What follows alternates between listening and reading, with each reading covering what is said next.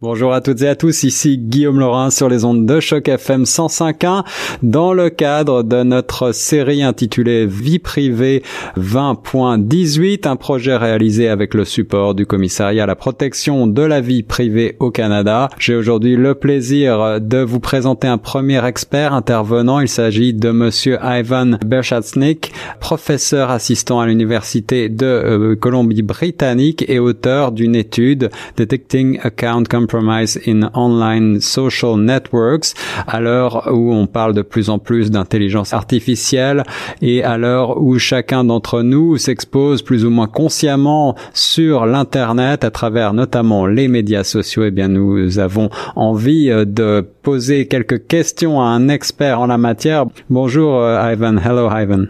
Bonjour Monsieur Ivan Bechafnik, professeur assistant à l'université de British Columbia. Euh, merci de répondre à quelques questions concernant la popularité des médias sociaux et notre vulnérabilité sur l'Internet. On va voir ensemble les euh, problèmes que cela soulève. Pouvez-vous tout d'abord vous présenter aux auditeurs et présenter votre recherche?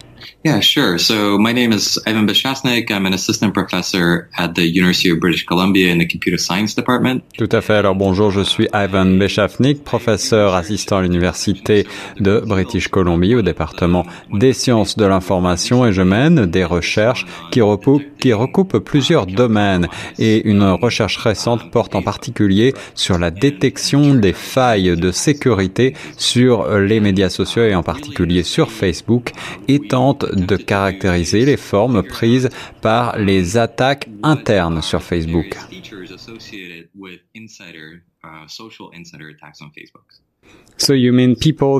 Alors, est-ce que cela veut dire que des gens que nous pensons connaître peuvent présenter un danger euh, parce que leur identité est en réalité usurpée en quelque sorte? Oui, en réalité, ce sont plutôt des gens que nous connaissons dans la vraie vie, euh, qui sont des amis ou de la famille et qui peuvent nous euh, espionner finalement. Mais alors comment reconnaître une attaque interne et comment savoir si euh, ces personnes sont vraiment qui elles prétendent être? Right. Well, the so that that's a that's a really difficult problem to figure out whether whether you can trust uh, you know people that you know. Eh bien, cela peut être assez complexe. C'est une question euh, compliquée. Les gens ont beaucoup accès à notre vie privée aujourd'hui, à nos téléphones, à nos ordinateurs. L'étude cherche à observer si nos proches euh, vont nous espionner en quelque sorte de manière consciente ou non. To compromise our our Facebook accounts. Right. So we're dealing with people who are looking for mais quel est le but intrinsèque de ces gens? Est-ce qu'il s'agit euh, de demander de l'argent, de nous voler ou alors euh, de se servir de notre identité peut-être?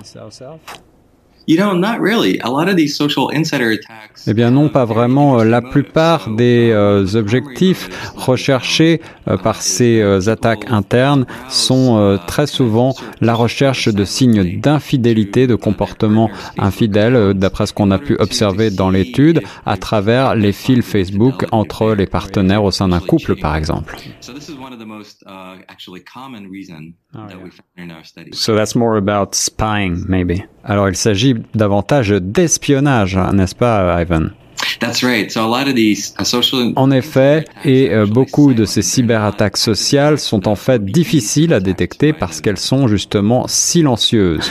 Um, so what can we Je vois, mais alors que peut-on faire à partir de ce constat pour se protéger de ces attaques?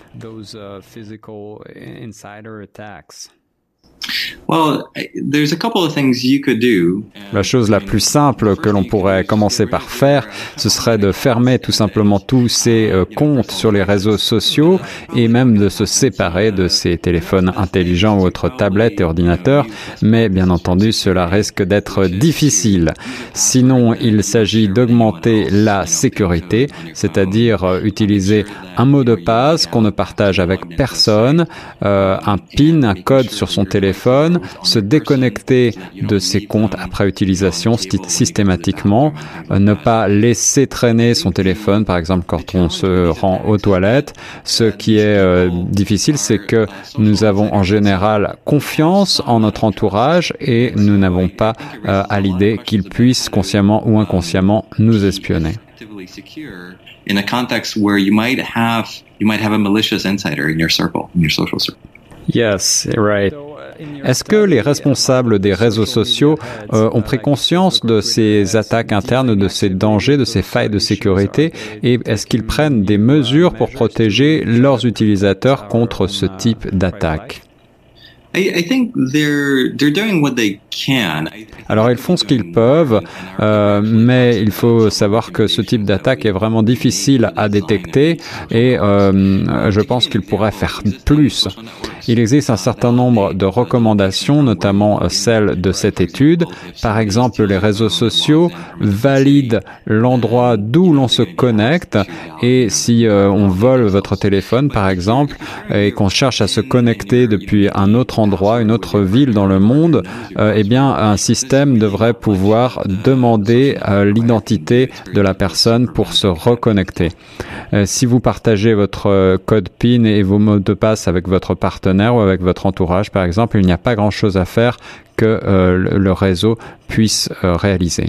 Right, right. So now we're going to uh, talk about another project that is called the Third Eye. D'accord. Alors cela nous amène à la suite du programme. Maintenant, nous parlons d'un autre projet issu de cette recherche. Il s'agit du projet Le Troisième œil. De quoi s'agit-il?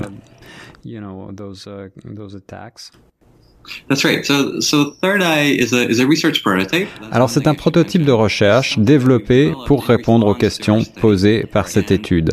Il s'agit d'une extension de votre moteur de recherche qui collecte les mouvements de votre activité sur les réseaux sociaux comme Facebook par exemple. Il peut ainsi créer un modèle pour vous reconnaître et vérifier que ce soit bien vous qui utilisiez votre compte. Ainsi, si quelqu'un d'autre se met à utiliser votre compte Facebook par exemple et se met à relire toute votre historique de messages privés, le troisième œil peut identifier qu'il ne s'agit pas d'un comportement que vous auriez habituellement et euh, ainsi vous déconnecter automatiquement et réclamer un mot de passe pour vous reconnecter.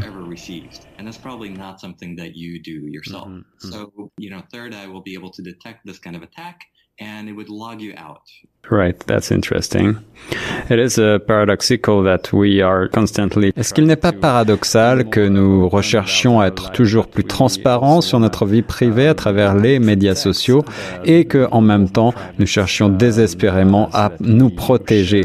Est-ce que vous pensez que ces comportements d'exposition sur les médias sociaux vont durer euh, ou au contraire que les gens vont finir par se détourner de ces médias sociaux et euh, les rejeter dans le futur?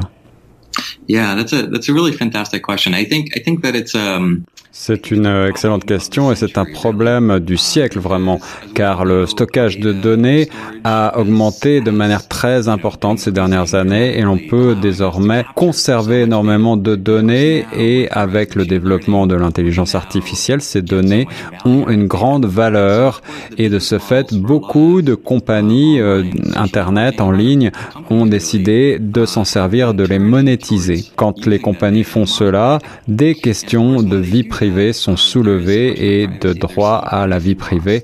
Les gens ne sont pas assez informés et il faudra certainement du temps pour que l'on réalise et euh, peut-être il faudra euh, une grande catastrophe dans le futur comme euh, des fuites de données privées pour que cette prise de conscience ait lieu. Peut-être que la prise de conscience sera plus progressive et que les compagnies prendront des mesures pour garantir la sécurité, mais on a déjà vu des fuites importantes récemment et on peut penser que le public commence seulement à prendre conscience de ces enjeux. Just a quick question to finish. Alors pour finir, Evan, on parle beaucoup justement d'intelligence artificielle dans un futur proche. Est-ce que vous êtes inquiet que des ordinateurs puissent se servir ou voler en quelque sorte euh, nos données et notre identité en utilisant justement toutes ces données collectées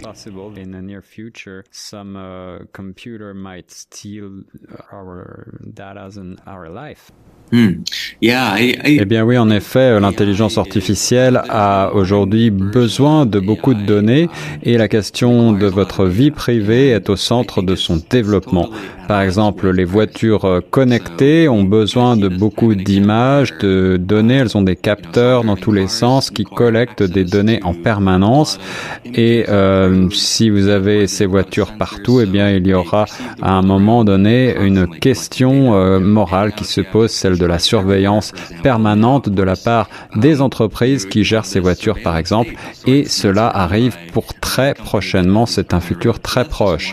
C'est donc une source d'inquiétude bien sûr très importante et je n'observe pas beaucoup d'entreprises qui recherchent à protéger la vie privée. Il va falloir une volonté des pouvoirs publics et encore beaucoup de recherche pour arriver à faire l'équilibre entre ce que va nous apporter l'intelligence artificielle de positif dans l'avenir et elle va nous apporter certainement beaucoup d'améliorations dans notre vie de tous les jours, mais aussi euh, un équilibre avec les dangers que cette intelligence artificielle représente en termes de vie privée.